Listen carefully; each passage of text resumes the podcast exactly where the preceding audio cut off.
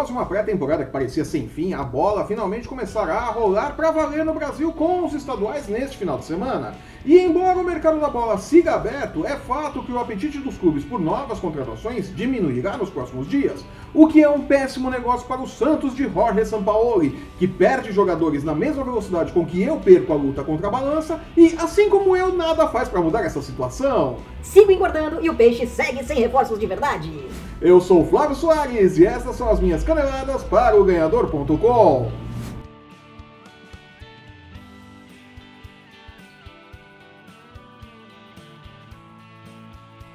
Sem permissão da Federação Paulista de Futebol para inscrever o liquidificador na lista de atletas que participarão do Paulistão, não!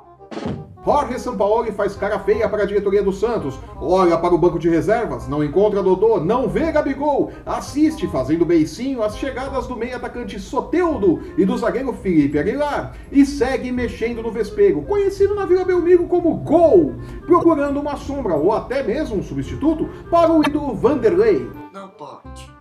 Sombra, aliás, que pode atender pelo nome de Everson, goleiro do Ceará que esteve na mira do Grêmio recentemente. Bem sincero, a movimentação santista no mercado da bola é digna de pena. Você não suporta a verdade! Embora o time tenha apresentado uma disposição tática próxima do estilo de jogo de Sampaoli no empate em 1 a 1 com o Corinthians no amistoso disputado no último domingo, é fato que o elenco precisa de reforços e que Soteudo e Aguilar, embora agreguem valor e qualidade ao peixe, não são os caras que vão resolver os problemas do time.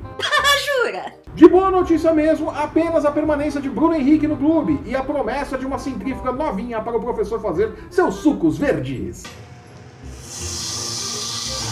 É, eletrodoméstico não vai faltar na Vila Belmiro. Ufa!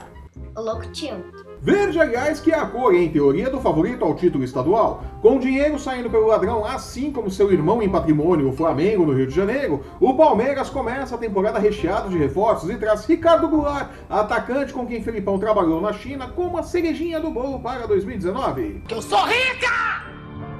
Eu sou rica! Recuperando-se de uma lesão, o atleta não participará das primeiras rodadas do estadual, mas é certo que será um dos destaques do Verdão em 2019. Sério? O São Paulo também abriu os cofres e gastou horrores para trazer Hernanes, Pablo e Volpe.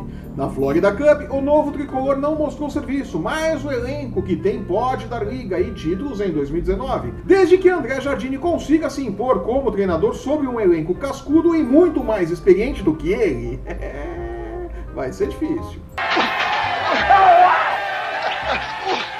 Sem tanto dinheiro para gastar, o Corinthians trouxe Fábio Carilli e aposta na forma de trabalho do treinador como solução para conseguir bons resultados com times medianos.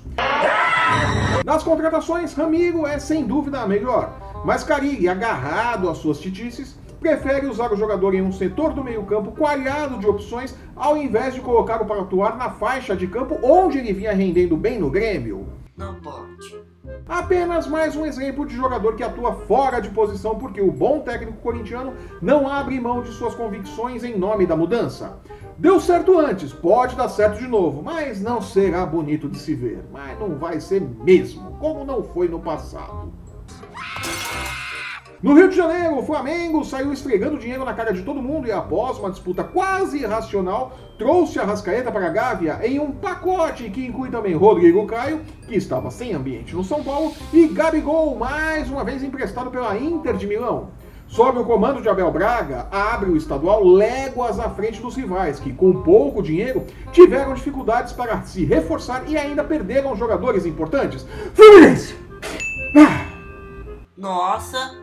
Em Minas, o Cruzeiro sobreviveu ao assédio de final de temporada. Perdeu a Rascaeta, é verdade, mas manteve a base vencedora da temporada passada e os líderes Thiago Neves e Dedé. A Raposa agora conta as horas e torce contra qualquer imprevisto para apresentar os meias Rodriguinho e Marquinhos Gabriel. Rodriguinho é um bom reforço. Marquinhos Gabriel, não sei, há anos está no Corinthians, nunca rendeu nada, né? Vamos ver. O Atlético Mineiro, por sua vez, deverá anunciar o atacante papagaio do Palmeiras assim que o atleta retornar do Mundial Sub-20. Luan, que esteve perto do Corinthians em uma transação que não se confirmou porque Cleison, a outra parte envolvida no negócio, não quis, Show me the money. seguirá no Galo, mas agora tendo que aguentar um ambiente bem azedinho, né? Porque o Luan não escondeu que queria ir embora, né? Agora aguenta. Sério? Com pouco alarde, o Grêmio anunciou a chegada de Felipe Vizeu como reforço para o seu ataque. O Internacional, para não ficar atrás, trouxe três do São Paulo. Reforços que trazem qualidade a times que conseguiram manter a base bem sucedida da temporada passada e seus técnicos, o que é muito importante, a continuidade do trabalho, né? Vamos ver como vai ser agora em 2019. E na expectativa de ver a bola rolando para valer nesse final de semana, fico por aqui. Eu sou o Flávio Soares e estas foram as minhas caneladas para o ganhador.com. Acabou.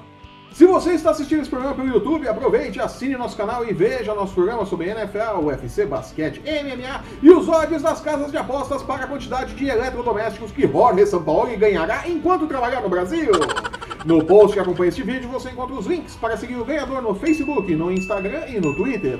Acesse o ganhador.com e não perca nossas dicas e palpites para os jogos da rodada nas principais competições esportivas do mundo. Eu volto na próxima terça-feira comentando o início de temporada dos grandes nos estaduais. Até lá! Tchau.